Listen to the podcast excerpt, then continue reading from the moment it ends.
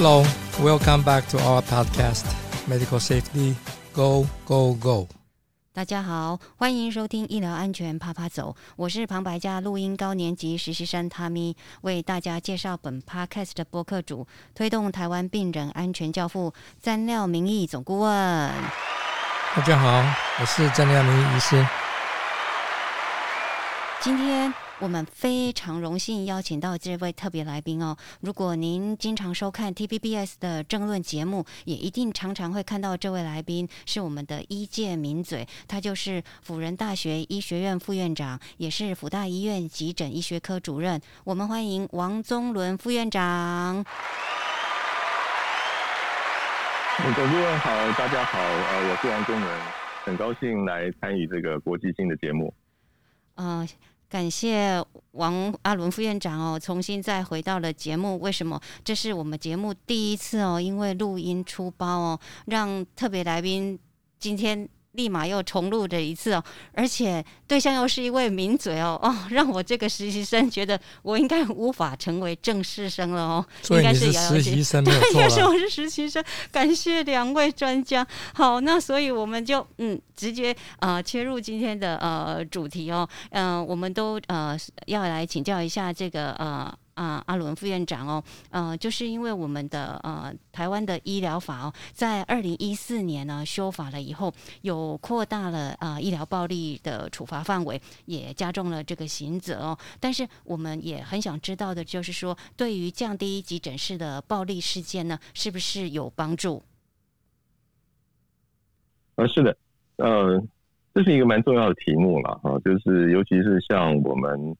呃，因为我从事急诊医学大概有超过三十年的时间，所以呃，感触也是蛮深刻的。嗯，不过现在其实比以前要进步很多了哈。我记得以前在可能是台湾呃急诊医学会吧，哈，曾经做过一个研究，就针对呃在急诊工作的医师、护理师等等相关的人员做一个研究，那就发现说，呃，其实大家在嗯亲身经历或者是曾经有听闻。经历过有急诊暴力的比例其实是蛮高的，就是呃，包括医师跟护理师，呃，自己曾经受到暴力的攻击，呃，可能有到大概三分之一以上都有这样的经验。那如果曾经是听闻，就是不是自己亲身经历，但是有听过呃单位就是类似的单位有同样的经验的，大概呃医生超过九成，护理师超过八成。那如果是包括言语威胁的话，基本上可能呃比例就更高哈。所以这个问题其实一直还存在呃台湾的社会里面。那我当初呃进入到急诊的领域哈，那在呃台大呃住院医师呃训练内科住院医师训练心脏器官科训练完之后，其实后来就投身于急诊。那呃那时候呃其实很多急诊的制度。呃，各方面其实没有像现在这么的完备，所以我在一开始先到呃星光医院上了急诊，上了三年的夜班哈。那呃就会发现说，在那个时候，其实经过一段时间这样的一个工作，就会体认到说，其实，在急诊，呃，因为呃常常是非常拥挤，然后呃非常的忙碌，所以呃医病的沟通其实可能没有办法有充分的时间跟充分的人力去做最完美的沟通。那换句话说，呃，虽然呃，医生跟护理师都呃尽自己的能力，希望能够呃把医疗的工作做好，但是有的时候呃，民众对于相对来说，因为非常急促的一个沟通，呃，其实或许有一些意见不同的一些表现啊。那有的时候他们觉得说，呃呃，有一些呃疑义，或许会当面的沟通。那理性的人可以用一些理性的管道来沟通，但是不免有的时候还是会碰到一些。呃，相对来说啊，可能在情绪上，呃，会比较急躁，那呃，没办法呃，用最理性的方式沟通的情况下，可能会有言语或者是肢体上的一些呃冲突，也会也可能会发生。所以嗯，实际上呃，这个议题在呃后来的呃急诊生涯里面，呃，越来越明显。那一旦在大概呃后来成为呃几个重要的社会事件发生之后。其实呃，包括学会，包括我们的政府的主管机关也都重视这个问题。那也因此就觉得要从根本做起，要修法，从这个啊，因为从刑法修法是难度很高，所以从医疗法去修法，修了二十四条跟一百零六条，也就是后面可能会提到的这个王贵芬条款，希望借由这个法律上、制度上的保护保障，能够让这个急诊甚至于整个医院的同仁，嗯，都能够在一个安全环境下去进行，呃，他们的专业的工作，啊，同时也能够因此而保障其他病人的安全。嗯，首先我要啊，要这个再一次的感谢呃我们的这个名嘴哦，能够来到这个节目了哦。啊，我们今天最主要在这里要谈的是急诊暴力哦，因为啊，王副院长是急诊的常年的一个啊，应该讲应该是已经接近大佬级的了。我想他虽然不是年纪那么大，但是在这方面他还有修很多法律的啊，这个专精在这方面哦，所以等于是。啊，只要谈到暴力哦，跟这个呃犯罪，我想他应该是非常的啊熟悉哦。那刚好我的今天在这里先要先 announce 一个啊一届哦朋友，大家希望大家能够啊共襄盛举的一个啊年度盛事了哦。啊，我们台湾病人安全同好会，台湾病人安全推广同好会在九月二十四号啊在台中要举办一个啊大型的活动。那这个大型的活动最主要就是要挺医护。那我们知道，在急诊啊，不只是急诊啊，哦，在医界哦，很多很多同仁都在抗疫过程里面呢，非常的辛劳。所以今年呢，我们响应这个世界病人安全日哦啊的同时啊，那我们延续去年我们也办了第啊第一次的健走，今年是第二届哦。那在这个活动里面，我们还有一个副主题哦，这个副主题就是。啊，强调医疗人员的安全就是病人安全，因此呢，在急诊，我想有很多辛劳的，呃，非常啊，平常都在啊奋斗在抗疫的啊同仁们啊，我们也是要一定要挺他。哦，在这个这一次 COVID-19 的整个抗疫的过程里面啊，他们是非常在认真的在替啊全全民把关了哦，所以我在这边也要邀请大家有空来啊台中走走。啊，健走应该是对健康是有益的哦。那我们今天在这边很希望跟这个专家哦来谈一下，因为他是急诊医师，我我个人是麻醉医师了哦。那我在麻醉领域里面，其实啊，我们是在第二线啊，所以等于是急诊常常会看到很多外伤的病人，不管是车祸，不管是枪伤、刀伤，或者是说啊，甚至于在各种啊，这个呃意外事件哦，等于是说，比如说啊，一个一个呃汽汽汽油爆炸啦，或者是说瓦斯爆炸了等等啊，这些人可能有的时候烧伤、烫伤也都要进到开刀房来。那我们也碰过很多很多的病人哦，但但但是对他会如此的啊受到伤害哦，就是在伤口方面哦，但是有的啊却。他的背景就是有一些啊，这个很不寻常的故事啊，那就是暴力了哦。那所以等一下我们就是要来请教这个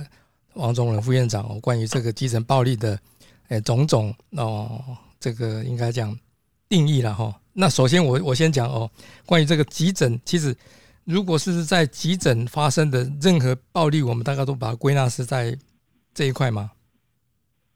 只要是这个地点是发生在急诊的话，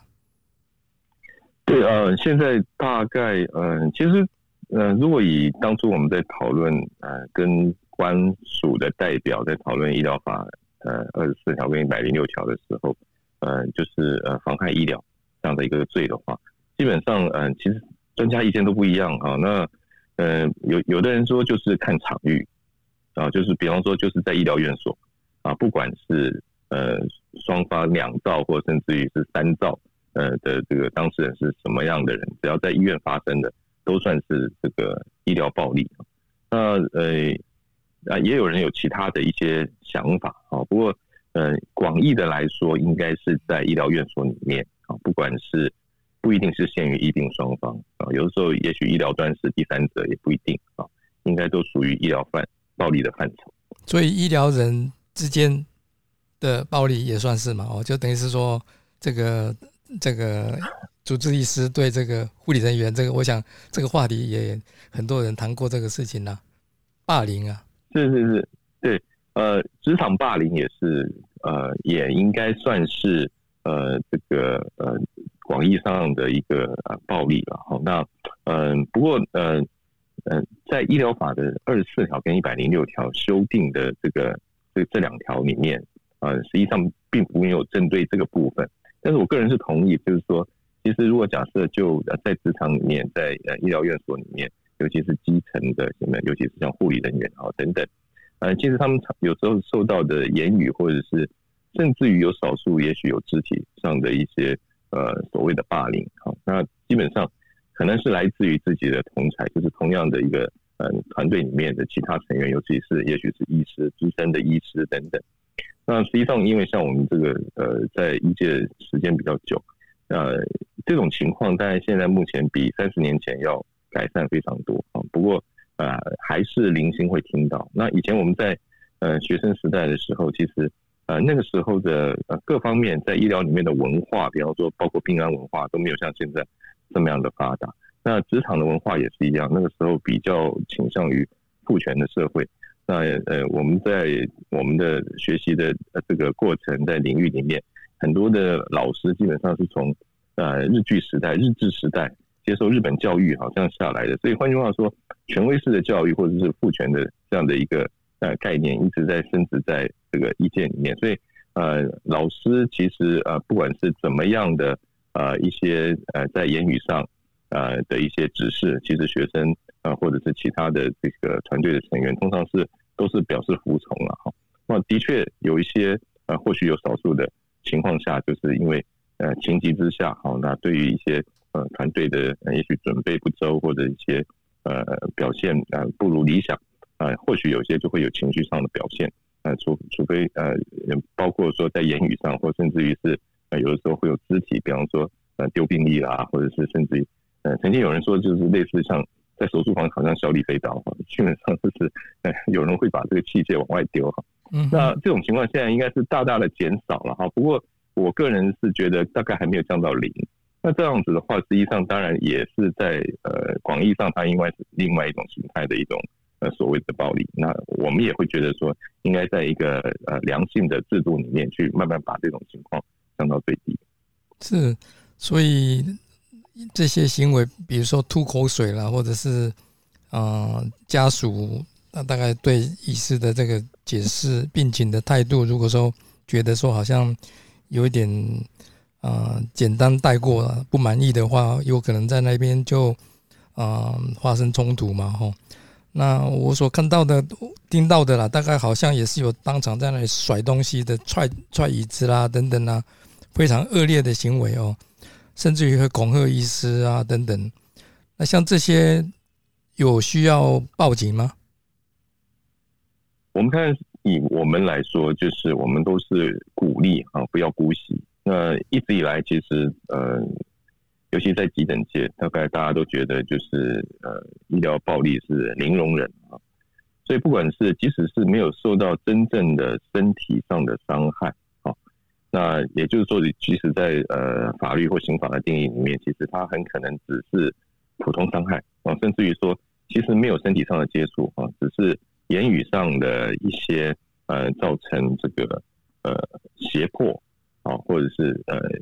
让呃对方呃感觉上呃就会心生畏怖这样的一些状况的时候，我们觉得都应该是要有法律上的一个保障哈，所以嗯。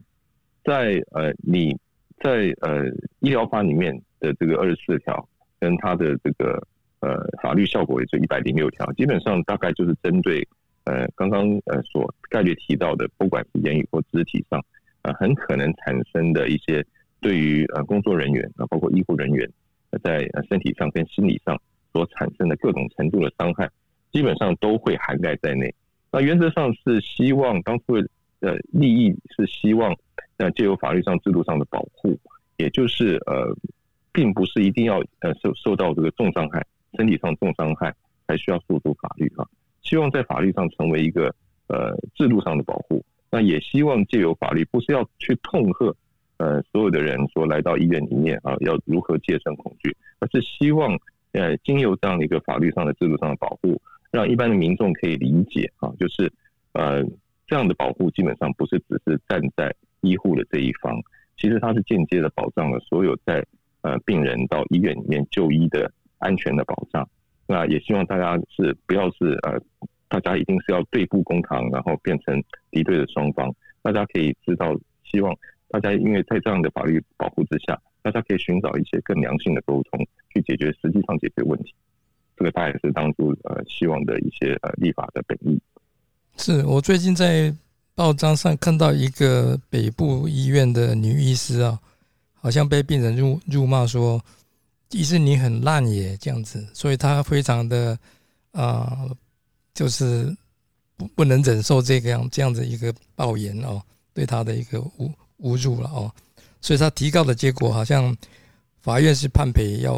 啊，这拘役十天，或者是赔要赔偿一万块钱，所以。这是最近发生的一个案例哦。对，呃，法律上其实，其实我觉得研究法律是蛮有趣的。我觉得每一个人其实不一定要念研究所，但是其实呃，有一些基本的法律概念其实是也是不错的。那呃，法律上其实有两个两个名两个名词啊，基本上有的时候我们会呃，对于它的真实的意义，哈，可能嗯，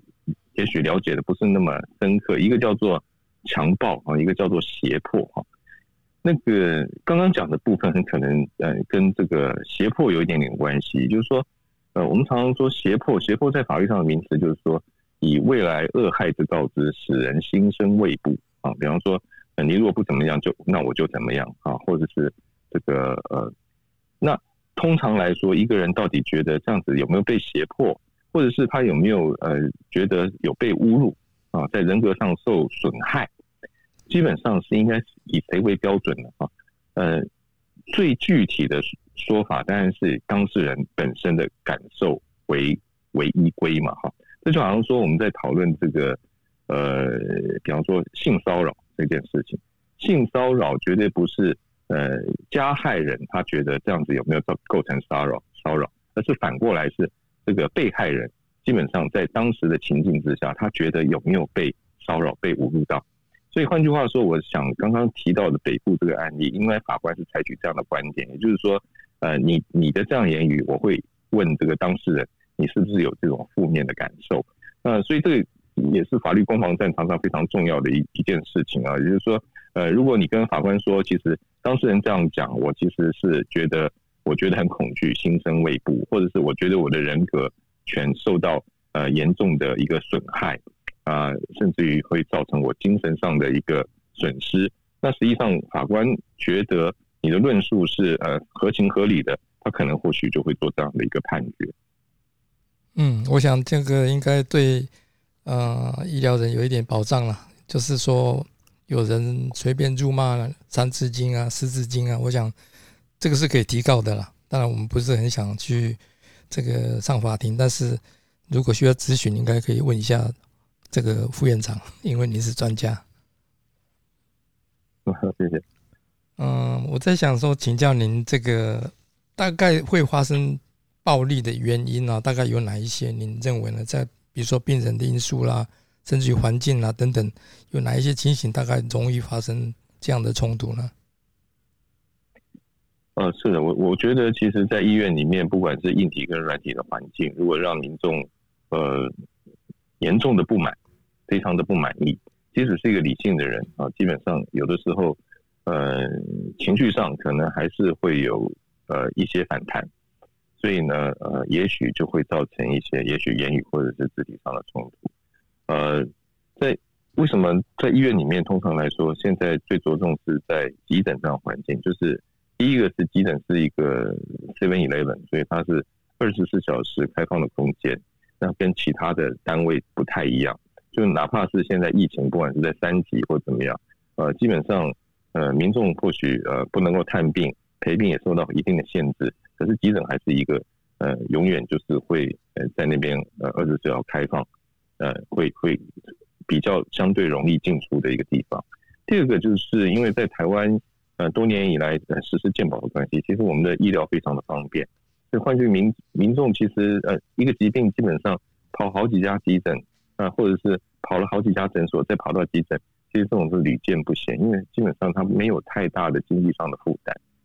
所以换句话说，一方面他也觉得，我会觉得其实这是一个呃制度上造成呃现在在台湾一般的民众是不是能够很珍惜医疗的资源的一个一一个很重要的一个一个制度啊的上的影响。所以换句话说，其实他们相对来说，他们也会对于这个医疗上应该提供的服务会有更高的一些要求。那在急诊里面，其实呃尽即使尽其所能的去呃提供呃这样的服务。但是也许因为呃时间上的紧凑，呃也许做的多，但是说的少，也就是沟通上基本上没有那么充分的时间。医师要做医疗的行为，做医疗处置都已经来不及，那哪有那么多时间去充分的去说呢？那在医医院里面，如果看到很严重，啊理论上应该走安宁缓和，难道这急诊的医师真的有那么多充分的时间在急救的时候，呃去讨论，呃能够充分的在一个平静的环境里面跟呃一些。呃，情绪呃非常呃不是非常平稳的这些家属，能够去嗯平心静气的做很多的沟通嘛？所以换句话说，呃，沟通上的呃一些限制，就导致于说大家在观念上有一些歧义、一些差异。那理性的人或许会用一些理性的方法继续沟通，那但是呃非理性的人或许就会在言语态度上，或者甚至于在他的行为上，会有一些呃比较呃侵略性的一些。问题出来，那这个是呃一般常见，就是因为医病关系，呃在呃特殊的这些情况下所造成的一些可能的冲突，会造成的一些暴力行为。但是实际上在医疗院所，在急诊里面，其实有的时候呃并不限于如此啊，因为在呃以前的很多的经验里面，其实呃比方说在台北市，以前我呃呃工作最久的是在星光医院，但是实际上呃在台北市其实有好几家的医学中心，其中。像在呃中山北路的这家医学中心，他们就常常会碰到，就是两道两边都是黑衣人啊，然后呢有一个人受伤进来，接下来就一群黑衣人，那你也不知道这群黑衣人到底是呃这个人的朋友还是敌对的那一方，然后呢很可能一大堆人集结在外面，可能要呃甚至要呃出动快打部队啊，那实际上这样也是一种暴力行为，但是其实跟医病双方其实没有直接的关系。那以前我记得记忆犹新的，我们现在。但之所以在推这个医疗，呃，已经推行呃医疗法这个二十四条一百零六条多年哈，呃，那是因为呃大家很熟悉的，在二零一三年的时候，两个两个很重要的社会事件嘛，啊，一个就是呃黑资事件啊，大家都很清楚。另外那个大概是在二零一三年的，好像五月份的时候，但是同一年大概十一月份的时候呢，因为在这个林口长庚有另外一位王姓的呃民意代表哈，那因为呃对于一些事情的不满，他可能是为民服务，但是对于嗯解说不是非常满意。其实掌锅呃呃当时在这个呃我记得可能是交护交护病房的一位护理师哈，就因此造成这个嗯社会的这个哗然啊，就觉得说哎怎么会在呃医院里面会有这些事情发生？可是早在这个之前，其实我们在医生里面各各种光怪陆离的事情其实都有发生啊，我。我记得在呃，早在这个二零一三年，在前面四年，在二零零九年的时候，基本上我那时候工作的这个这个医院，曾经就发生过一个这个随机杀人事件。那随机杀人事件基本上就是有一位呃黄姓黄的一位先生，那因为他其实是呃没没有什么职业，所以整天在家里面其实无所事事，那每天都在看这个日本的漫画。这个日本漫画呢，基本上又常常有一些比较光怪陆离的内容。那那个时候他就看到，他觉得自己哈，就是因为没有工作，那需要改运。那刚好看到的漫画就说，哎，这个改运有一个方法，就去随机杀人啊，就是你杀几个人啊就可以改运。所以他就信以为真了。然后接下来就是，呃，他就去找一个出租的广告。那那时候在呃天母德兴东路那边有一个人的就有个房子出租，那他就呃假装要去这个承租这样的一个房子，那就约了这个房东到这个德兴公路这个出租宅的地方。就就把这个房东杀害，那那因为冒泡里面说其实杀一个人不够，所以他就把这个房东的这个嗯皮夹拿出来，然后把里面的一些这个呃证明的文件拿出来，然后找到说这个房东他本人住的地方在哪里，又跑到这个房东本人家里面，想要对他们的呃其他的家人呃再做呃进一步的伤害，但是因为这个房东的儿子呢身强力壮，所以呢他没有得逞，但是他也受伤了，他被自己的凶刀所伤。所以他就跑到我们医院的急诊来就医。那我们实际上当时因为呃新闻都还没有报道，因为才刚刚发生的事情，所以呢，当然就用一般外伤来做处置。结果后来那个儿子因为受伤了，房东的儿子受伤，他也来到我们医院的急诊。那后来是因为这个儿子偷偷的告诉我们的医疗人员说，那个人就是一个凶手，所以呢，当时呃我们急诊就呃打一一九。那这个这个凶手就在现场。嗯，被这个警察以现行犯啊，这个把他捉拿起来，并且在他的袋子里面就找到那把凶刀。那这件事情实际上也大家觉得事后想想就非常的恐怖，因为实际上，嗯，我们完全没有办法在台湾，其实在这个急诊大门是不会有什么金属探测器的，因为我们其实没有什么枪械。大概现在我的了解，台湾没有任何医院，任何大医院也是一样，没有什么金属探测器，所以。有人带携带凶器进来，其实我们是没有没有什么一个呃预防的一个手段。那这件事情其实也告诉我们说，其实可能会发生的一些暴力事件，有的时候不见得是医病双方的对立哈。那任何医病双方可能医院其实变成一个第三者，但是呢，它的场域是在医院里面，其实会造成呃更多的其他病人甚至于医护人员的一些伤害。那这个实际上就是我们必须要全面性的去去注重视这样的一个问题。讲到那个金属探测器哦，好像在美国是很多医院有了哈，但是在国内我听说这个精神科的疗养院好像他们也有被这个东西，因为是他们担心说有抽烟呐，就是带了那个打火机，所以好像有有在做这样的 screening，我听说哦。但刚刚刚这个副院长讲的，呃，甚至于跟医疗不相关，可是在急诊。打架打群架，就是说双方不管是为了车祸啦，或者什么东西呀，等等等等，啊，打起架来，这种情形在有可能发生在急诊啊，因为啊，我我所认识的啊医院同仁值班的时候，他就是碰到刚好碰到这种情形，就是其实不是为了医疗，而是为了这个带他来的家属跟朋友之间在那里打打架这样子哦。啊，也是造成非常的一个呃恐慌，因为啊很很多人一起打。这是公益广告。我们与大甲爱乐室内乐团的结缘是在二零二零年的病人安全马吉向前行健走活动，当时邀请大甲爱乐的户外演出，让傍晚的健走以及夜晚的点灯活动，在夏夜晚风中充满了活力与感性。今年的九月二十八号，大甲爱乐室内乐团与司马库斯部落在台中国家歌剧院携手表演音乐会，听见土地的声音。每张票券所得，后续将捐助偏乡部落孩童的教育经费。音乐会的购票链接，我们会放在节目的 show notes 中，邀请大家以行动力支持听见土地的声音音乐会。再次感谢您。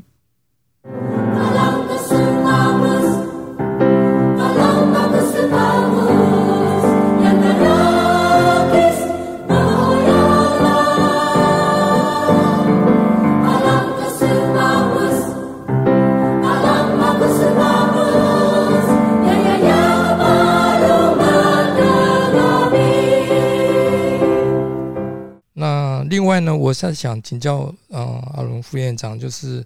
关于刚刚您提到有很多就是有沟通不良的事情嘛，哈。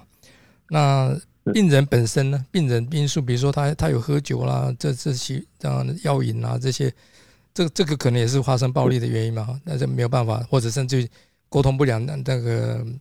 应该讲老年痴呆，哦，这失智老人啊，那个没有因为没有办法，所以他他发脾气啦等等啊，这些喝酒，对的，因为呃。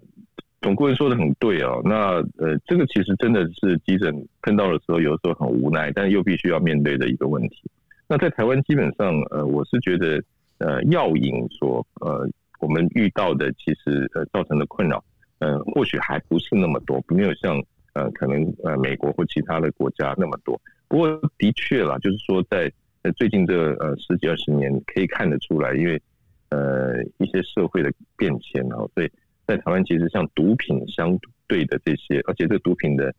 这个种类繁多啊，比方说呃所谓的咖啡包啊，什么这些里面什么成分啊，基本上呃你不去做检验，根本是不太清楚。所以除了毒物学的部分之外，其实他们常常在精神状况上不是太嗨就是太 low。所以换句话说呢，嗯，他会是造成一个在沟通上根本是非常大的一个困境。然后呢，呃，如果他们会有一些呃自己无法控制的行为，基本上当然是会呃危害到这个医疗环境，也会危害到其他病人的安全。那其实另外一个也非常常见，但就是刚刚讲的这个呃酒醉啊，酒醉，那常常就是嗯讲台语就是说啊，垮开那些揪空啊这些人哈，那这些人其实就是呃常常是病。常常在医院里面就是就是呃老老老面孔啊，那常常就是嗯最近看那个呃大家都觉得呃拍的很不错的在公视的那个《火神的眼泪》，那里面其实有很多这样的内容，其实真的是很跟我们的现实非常相符哈。那这些酒酒醉的病人，其实我们也觉得很无奈的是说，我们每次有时候也会跟因为一九都是我们好好好兄弟嘛哈，呃甚至于警察。那警察如果被报案的时候，有人说啊，有人在这个，比方说公园里面还是什么地方酒醉啊、闹事啊，或者是有甚至于有可能伤人致伤的可能性，或者是意识不清，那他们第一时间一定是叫一一九。那一一九也没有其他办法，因为其实在呃到院前没有呃经有任何的检查，然后没有特别的仪器，其实他们也不能够呃就呃当下可以判断说。呃，这样的一个意识不清或者是很呃慌混乱的错乱的人，是不是会有呃生命的危险？所以一定还是说送到医院来，也就导致于全国的医院大概急诊通通都有这样的经验，就是每天都有可能会处理到就是酒醉，因为酒精引起的相关的呃一些问题的人啊送到急诊，然后可能经有很多的花了很大的力气，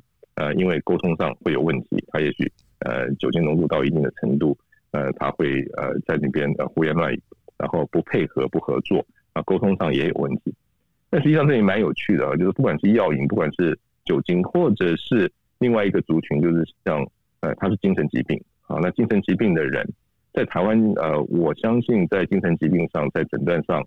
呃，跟失智一样啊，同样是一个社会问题，就是说他们在诊断上都有一定的黑数，因为很多家属并没有把。呃，精神有精神疾病或者是有失智的这样的家人带去医疗院所，在一开始的时候就好好去诊断，所以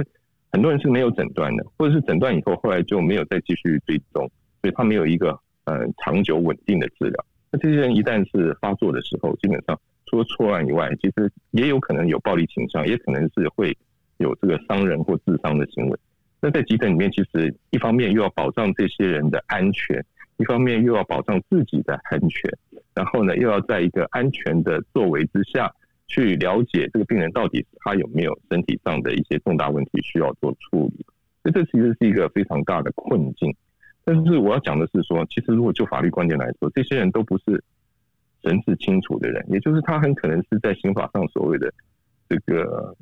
精神好弱，或者甚至于是心神丧失的人。所以换句话说，他们的法律行为基本上是不是？是不是可以要负完全的法律责任？基本上可以说几乎是否定的。也就是他们其实不是一个，即使他的年龄现在超过二十岁，几年以后可能超过十八岁，啊，就算是一个成年人，是一个完全行为能力人。可是他在发作的当下，他不是一个具有完全行为能力的。所以换句话说，诉诸于法律的行动，对于这些人来说未必会成立。所以呢，我们必须要用其他的方法，也就是在制度上、在人员上、在呃很多的呃相关的流程设计上。去解决这样的一个很困扰的问题。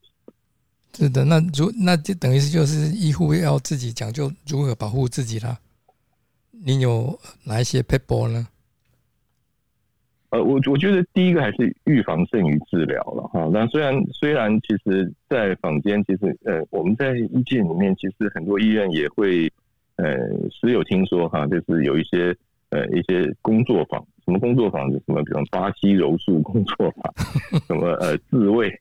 就是怎么样能够呃自己保护的这些工作坊。不过这毕竟是呃不是最好的，就是真的碰到当然要自我保护了。不过预防胜于治疗嘛，所以呃因为呃还是不免都会碰到这样的状况。虽然我们觉得大多数的民众呃包括家呃家人或者你病人本人，对于医护人员都还是非常谦恭有礼好，但是呃还是有少数会有这样的情况。所以呢，不管是在对新进人员的之前训练，或者是呃在职的继续教育，其实有关于相对的来说，就是包括呃各方面怎么样去跟病人沟通，是很重要的课程。另外很重要就是说，对于可能会发生言语或肢体暴力的人，必须要能够这个动足机先啊，也就意思就是说，呃，比方说呃有各种方法，其中像呃呃像有一个口诀叫 stamp，就是说你看到这个人如果是 s s staring，就是说他瞪着你啊，他的眼神不是那么友善，或者是 t 就是痛，就是他讲话的语调或者声音呢特别大，或者是特别的高亢，或者是充满了一些敌意。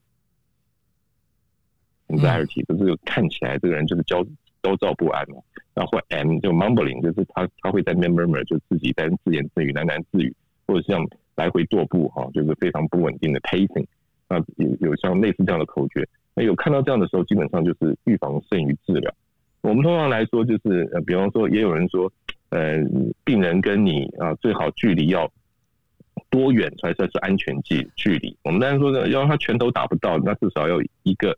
手背长的距离，啊，有些人说这样子不行啊，这样这样还不够，理论上至少要两倍或四倍。那这个还蛮有趣了，就是说两倍到四倍基本上很难做医疗哈，就是如果听力不好的，搞不好就还听不太清楚啊。我就是要保持一个安全的距离，还有就是你的这个护理站的设计，基本上就是人不要，就是人不要背对着病人或病人家属。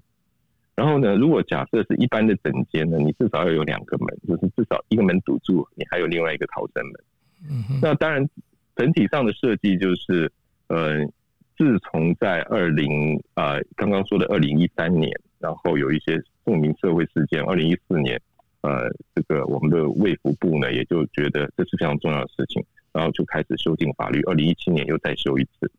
那除了法律上的保护之外，其实他也就同时要求，甚至于列入评鉴，也就觉得急诊在环境上，第一个就是你的这个看诊的地方跟候诊的地方比较明显，必须要有明显的区隔啊，而不是能够呃自由可以走动的。另外就是呃要有二十四小时警卫。那通常来说，现在因为呃除了少数的呃国立的这个呃大学里面，基本上会有这个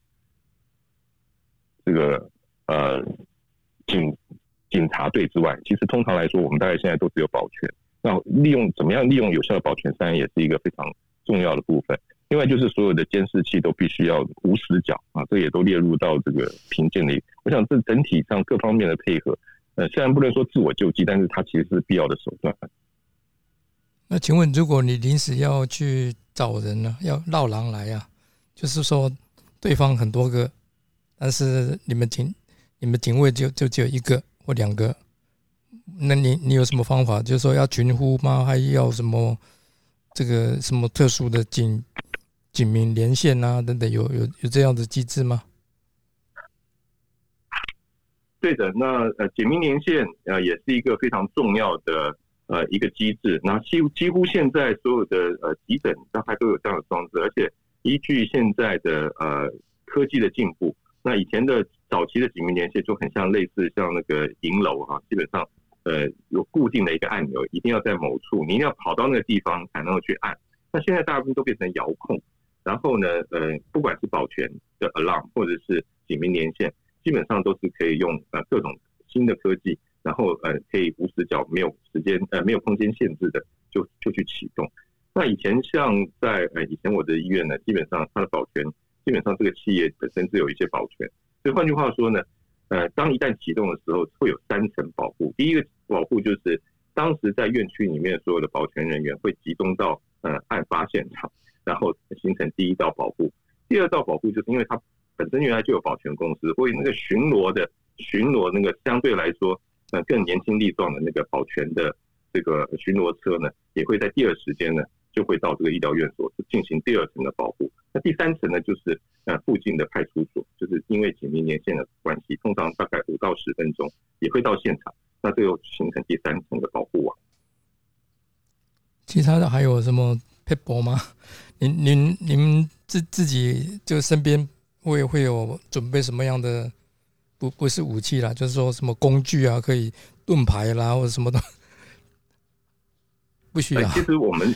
对，呃，以前或许有一些讨论啊，不过因为在呃，在台湾基本上就是甚至于连保全啊，他们所使用的工具都受到很大的管制。那以前我们跟这些保全的呃这些呃，他们也是专家，那他们除了会去练习一些呃，就是怎么样去压制这样的一些武术之外，其实呃，能够凭借的工具还是非常有限。呃，比方说，呃，很可能是这个有伸缩的那个警棍，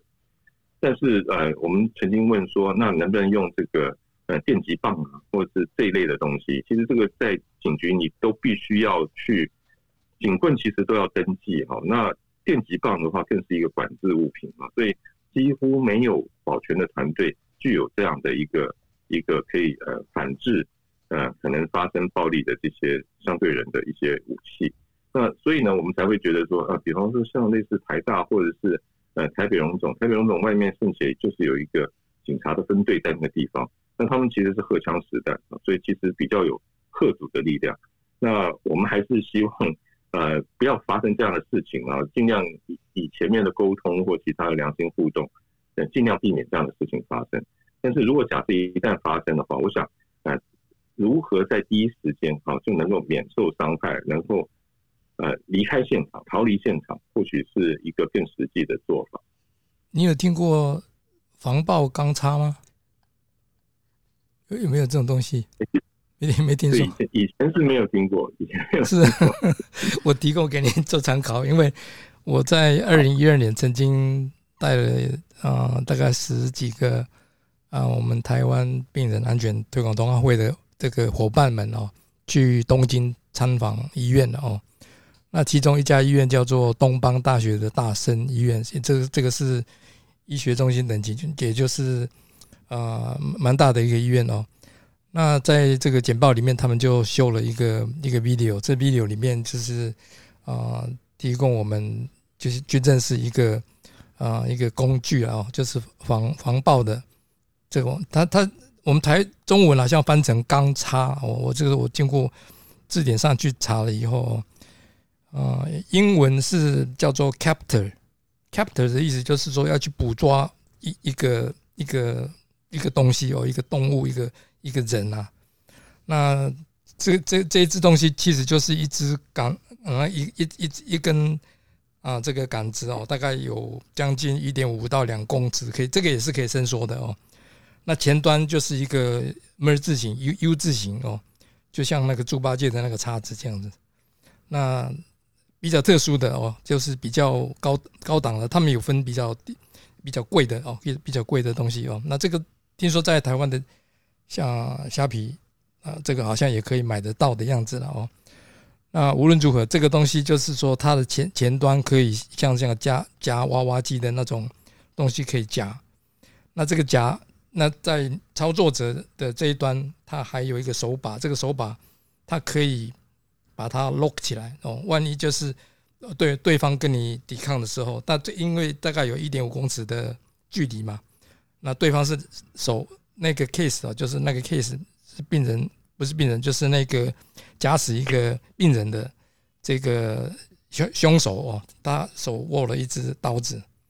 那就是他们这个警卫，这个大这个大大大学医院、护士医院的警卫，就是拿了这一支啊钢叉。我我刚刚讲说，那个钢其实不是钢，它是啊铝啦，应该就是比较轻的东西哦。啊，那这种东西就是他可以在啊，跟病人对峙的时候，他就是一直拿着那一支杆子，一直把它逼到到一个墙角或者是在啊墙壁哦。那因为他那个东西是一个 U 字形，所以说等于是说往他的脖子那边就是可以啊牵制，等于说他动弹不了哦，就把把他逼到墙墙那里，甚至于是墙角。那另外一个方方面就是说，它可以，因为它可以夹。所以它可以夹手臂，甚至于可以往往脚脚的话，假设还有另外一个人，另外有拿到一只这个叉子的话，它可以可以将他的脚踝也把它夹起来。那这样的话，就是夹住了以后，再啊用力拉拉拉的话，应该是可以把这个病人呃这个这个对对方把他拉倒，然后让他倒在地上，或者说他动弹不了。所以这个东西是蛮有趣的，因为我们台湾。我不曾看过这个东西，所以我啊带了这这这一群这个啊我们台中的伙伴们去看的时候啊，大家都印象非常深刻哦。那另外一个就是在日本，他们有一个所谓叫做啊防灾中心呐。这个防灾中心其实就是一个